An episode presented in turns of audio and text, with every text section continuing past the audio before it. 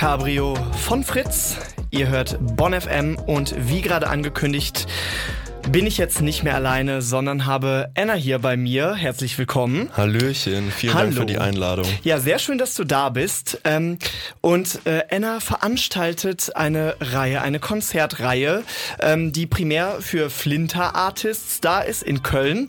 Ähm, und die nächste davon, die nächste Ausgabe, findet jetzt am 23. statt. Also ganz diesen genau. Freitag, ganz passenderweise bist du jetzt heute bei uns. Mhm. Für die Leute, die davon noch nicht gehört haben, äh, erklär mal so ein bisschen, ne, was ist das äh, Konzept von eurer Reihe? Ähm, worauf kann man sich da einstellen, wenn man dahin möchte? Voll gerne. Also mit Beatwaves versuchen wir modernem Rap eine größere Bühne zu bieten, beziehungsweise ähm, überhaupt eine Bühne zu bieten und eben, wie du gerade schon gesagt hast, auf Flinter Artists fokussiert. Ähm, wir wollten uns auf die Fahne schreiben, so ein bisschen einen moderneren Ansatz da reinzubringen, was bisher Hip-Hop-Veranstaltungen in Köln und Umgebung eh schon gemacht haben, ähm, was aber hauptsächlich eher so Männerveranstaltungen waren. Ja. Also sowohl Artists als auch Publikum. Mhm. Und ähm, ich bin super gerne zu vielen verschiedenen Veranstaltungen hingegangen und habe mir da Hip-Hop gegeben, aber es war halt super viel Boom-Bap-Rap, mhm. was auch schön ist, oder irgendwelche Freestyle-Cyphers und so weiter. Aber ich habe mich so gefragt, den Rap, den ich so in meiner Freizeit höre, der halt irgendwie dancy ist, der ja. modernere Themen anspricht, der sich mehr auf Melodien fokussiert und so weiter, wo bleibt da die Bühne für? Mhm. Und ähm, dann ist Beatwaves entstanden. Also das ist für dich äh, moderner Rap quasi, so ein bisschen äh, more danceable und ähm, vielleicht so ein bisschen, ne? es gibt ja auch zum Beispiel jetzt viel so Hyper-Pop-mäßige mhm. Sachen. Also sowas in die Richtung oder wie definierst du genau modern? Ich würde es gar nicht eingrenzen auf irgendwas. Modern würde ich vielleicht erstmal nur definieren als aktuell, das heißt in kürzerer Zeit mhm. rausgekommen. Ähm, das könnte natürlich auch Boom Bap sein, aber es hat sich eben im Rap viel verändert, was den Stil angeht und ich glaube, es lässt sich schon eine Richtung Richtung schneller, dancier, mehr auf Melodien fokussiert erkennen, würde ich sagen. So zumindest den Rap, wie ich ihn wahrnehme und privat eben höre. Also es geht auch ein bisschen um Newcomer. Jetzt nicht Leute, die schon seit 20 Jahren äh, Rap machen ja. und dementsprechend nicht modern sind, sondern die, die jetzt gerade im Game äh, einsteigen und dann auch vielleicht frische neue Ideen mit reinbringen, sowas.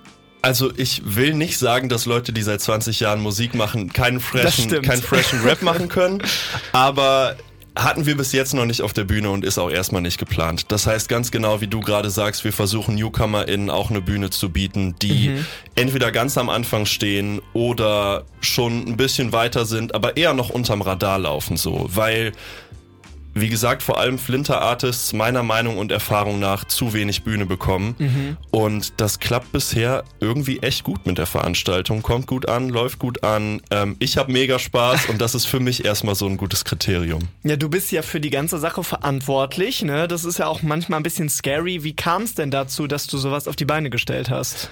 Das ist eine echt interessante Story, würde ich sagen, beziehungsweise finde ich es witzig, dass ich mich jetzt da wiederfinde, weil angefangen hat das, dass ich als ähm, Enna meine eigene Musik bei einer anderen Hip-Hop-Veranstaltung im Club Subway aufgeführt habe, und mhm. zwar bei der Poetry and Hip-Hop.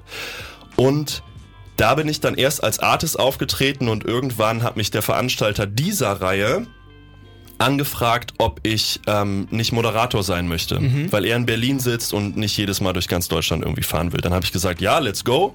Hab das ein, zwei Mal gemacht, auch im Subway.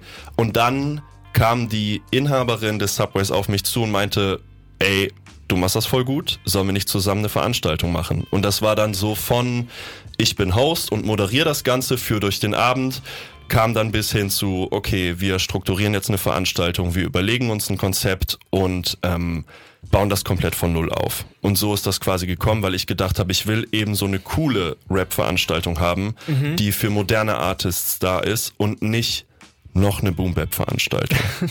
Das heißt, äh, der Club Subway, wo das stattfindet, der ist jetzt nicht nur einmal Veranstaltungsort, das äh, wandert jetzt nicht, sondern es ist auch tatsächlich quasi von Ganz denen genau. initiiert. Ja, richtig. Also wir organisieren das zusammen, beziehungsweise ja, haben uns da die Aufgaben so aufgeteilt im Team. Ähm, genau, und das findet immer dort statt. Mhm, okay, das ist ganz cool.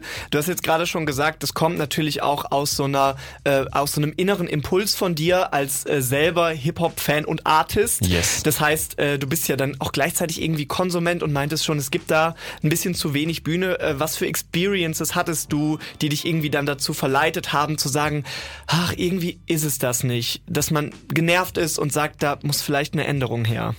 Also ich muss vielleicht nochmal deutlich sagen, dass ich jetzt nichts gegen Boom Bap per se habe, aber dass das einfach.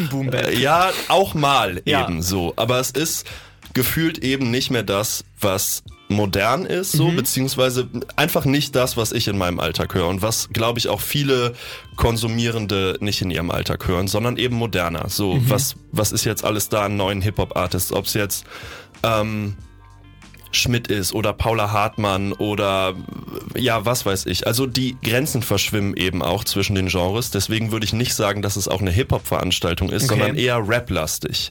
So oder mit Rap-Einflüssen. Und bei den Veranstaltungen, bei denen ich war, ähm, war das eben so, dass die Musik erstmal gefühlt nicht zeitgemäß war und dann war es eben, ich glaube, ich kann das sagen, ich bin ja beim Campus Radio, es war eine Pimmelparty einfach so. Es liefen halt nur Typen rum. Ja. Ähm, und das fand ich voll schade, weil ich kann mir vorstellen, wenn man auch als äh, Frau oder nicht männlich gelesene Person die Musik feiert und irgendwie Rap hört im Alltag, hat man nicht so Bock zu einer Veranstaltung zu gehen, wo nur tu Typen rumlaufen. Würde ich jetzt mal vermuten einfach. Habe ich auch schon gehört, durchaus von nicht männlichen Personen aus meinem Umfeld. Und äh, bei dir ist es dann ja wahrscheinlich ähnlich, ne? Mal so im Austausch, äh, dann auch wenn man halt nicht nur in ja, männlichen Gruppen unterwegs ist und dann vielleicht da auf so ein Konzert geht, dann hat man ja auch immer so ein bisschen Leute um sich rum. Und wenn man dann aber mal merkt, ah, wenn das nicht so ist, nicht mehr so ein Safe Space. Ja, voll. Ähm, ich will mich an dem, an dem Wort Safe Space irgendwie gar nicht so aufhängen, aber ich habe das Gefühl, man fühlt sich einfach wohler oder würde unterstellen, man fühlt sich wohler, wenn eben nicht nur Typen auf der Bühne stehen und nicht nur Typen im Publikum sind. Das heißt, wir fokussieren uns mit den Artists, die wir buchen, auf Flinter, ähm, versuchen immer einen Flinter-Headliner zu haben, versuchen in dem ähm, Booking überwiegend Flinter zu haben, um einfach auch zu zeigen, ey, es gibt so viele Typen, die auf Bühnen stehen, aber es gibt so viele coole Flinter-Artists und Ja. die sind mal mindestens genauso fresh wie die Typen, die gefühlt mehr Chancen bekommen. Ja, und äh, eine Flinter-Headlinerin ist Bushida. Die That's ist right. auch am Freitag da. Und äh, von der hören wir jetzt erstmal einen Song Mondlicht. Und danach melden wir uns bei euch zurück. Bis gleich. Gedanken bin ich stuck, stuck. Du laberst mich voll und ich liebe das. Es geht tief und deine Haut vertrieben im Kreis, ja. Baby, komm, lass los. Augenschwer von Fritz habt ihr da gerade gehört. Und äh, bei mir ist Enna, der veranstaltet äh, die Veranstaltungsreihe Beatwaves. Und äh, wir haben gerade schon ein bisschen drüber gequatscht, wie ist das eigentlich zustande gekommen. Und du hast ja auch schon eine äh, Beatwaves-Veranstaltung hinter dir. Ähm, erzähl mal so ein bisschen, wie war das für dich, auch dann als Veranstalter aufzutreten? Was musstest du machen, damit das alles klappt? Und ja, warst du zufrieden? Das war auf jeden Fall auch eine spannende Kiste, weil ich wurde da so ein bisschen ins kalte Wasser geworfen, beziehungsweise habe mich selber ins kalte Wasser geworfen. Ähm, das war cool, als feststand, dass wir eine Veranstaltung machen und was für eine Art von Veranstaltung das wird, weil ich ja eben schon gesagt habe, ähm, mir war es wichtig, Musik von Flinter Artists auf die Bühne oder vorrangig Flinter Artists auf die Bühne zu bringen, die ich auch selber feier und habe dann ein bisschen abgefanboyt bei der ersten Veranstaltung und habe Hannah Noir aus Hamburg eingeladen. Ich weiß nicht, ob die dir was Kenn sagt. ich, ja. die macht so ähm, UK Garage und Drum Bass Rap. Ja, sehr cool. Ähm, und das war alleine total aufregend, mal so das erste Mal von meiner Perspektive so auf die andere Seite zu gehen und mit zu veranstalten, ähm, Artists vom Bahnhof abzuholen und so weiter und so fort. Und da fängt es auch zum Beispiel an, also Artistbetreuung war eine Aufgabe. Ähm, das Booking haben wir uns bei der Veranstaltung noch geteilt, aber so im Vorhinein die Kommunikation mit den Booking-Agenturen oder den Artists direkt. Äh, da waren noch Kalaschnikowa und Leo Kaminski aus Aachen, sind auch NewcomerInnen, ähm, kann man auf jeden Fall auch mal auschecken. Und dann ging es darum, wie läuft das zeitlich alles ab, wann ist Soundcheck, sind genug Techniker irgendwie da, ähm, wie bewerben wir das Ganze, wie sieht überhaupt die Veranstaltung aus, also was haben wir für, eine, äh, für ein visuelles Auftreten, so das habe ich übernommen ähm, oder übernehme es immer noch. Und es war wunderschön, die erste Veranstaltung. Ähm, es war super viel Arbeit im Vorhinein, auch weil es einfach das erste Mal war.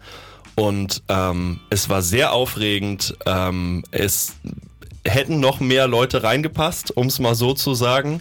Aber die Leute, die da waren, ähm, haben es, glaube ich, sehr gefühlt und ich habe es auch sehr gefühlt und hatte einen wunderschönen Abend. Und darum geht's mir erstmal in erster Linie, dass die Leute, die da sind, einfach eine tolle Zeit haben, dass die Artists sich wohlfühlen und dass da eine Bühne für moderne Kultur aus einem aus unterschiedlichen Bereichen geschaffen wird. Mhm. Wie war da so das Feedback von äh, vielleicht Leuten, die, die da waren oder auch die Leute, die daran gearbeitet haben? Ich würde sagen, genauso. Also eine liebevolle Veranstaltung und das merkt man auch dadurch, dass wir halt ein super kleines Team sind, ist es so kein ja, keine super Riesenproduktion, sondern wir haben das eben so persönlich aus dem Boden gestampft, quasi. Und ich würde sagen, genauso war auch das Feedback und war das Feeling auf der Veranstaltung. Es hätten, wie gesagt, noch ein paar mehr Leute kommen können. Mhm. Also dementsprechend war es jetzt finanziell nicht so die allerbeste Nummer. Aber das sieht jetzt zum Glück, was die Vorverkaufszahlen angeht, bei der nächsten Veranstaltung schon mal anders aus. Das ist schön. Und darum geht's ja auch nicht. Ne? Es geht ja um den Inhalt immer. Genau. Du hast jetzt gerade schon gesagt, du hast beim ersten Mal so ein bisschen gefanboyt bei den Anfragen. Mhm. Also lese ich daraus, ähm, du schickst dann auch gerne mal eine E-Mail-Anfrage an Leute, die du selber cool findest. Jetzt habt ihr ja drei Leute bei der nächsten Veranstaltung, eben Bushida, Fritz und ähm, Vinetta. Vavonita. Vavonita. Ganz genau.